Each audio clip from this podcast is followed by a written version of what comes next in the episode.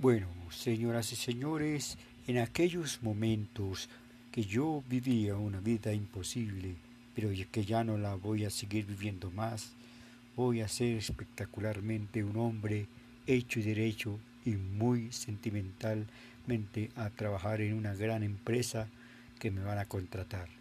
Yo soy José Bernardo Torres Pacheco de la localidad 16 de Puente Aranda del barrio Corquidi, Jazmín, en esta bella y hermosa localidad que tanto quiero mucho y rescato. Es mi Puente barrio Corquidi, Jazmín.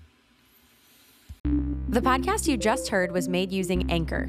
Ever thought about making your own podcast? Anchor makes it really easy for anyone to get started. It's a one stop shop for recording, hosting, and distributing podcasts. Best of all, it's 100% free. Sign up now at anchor.fm slash new. That's anchor.fm slash new to get started.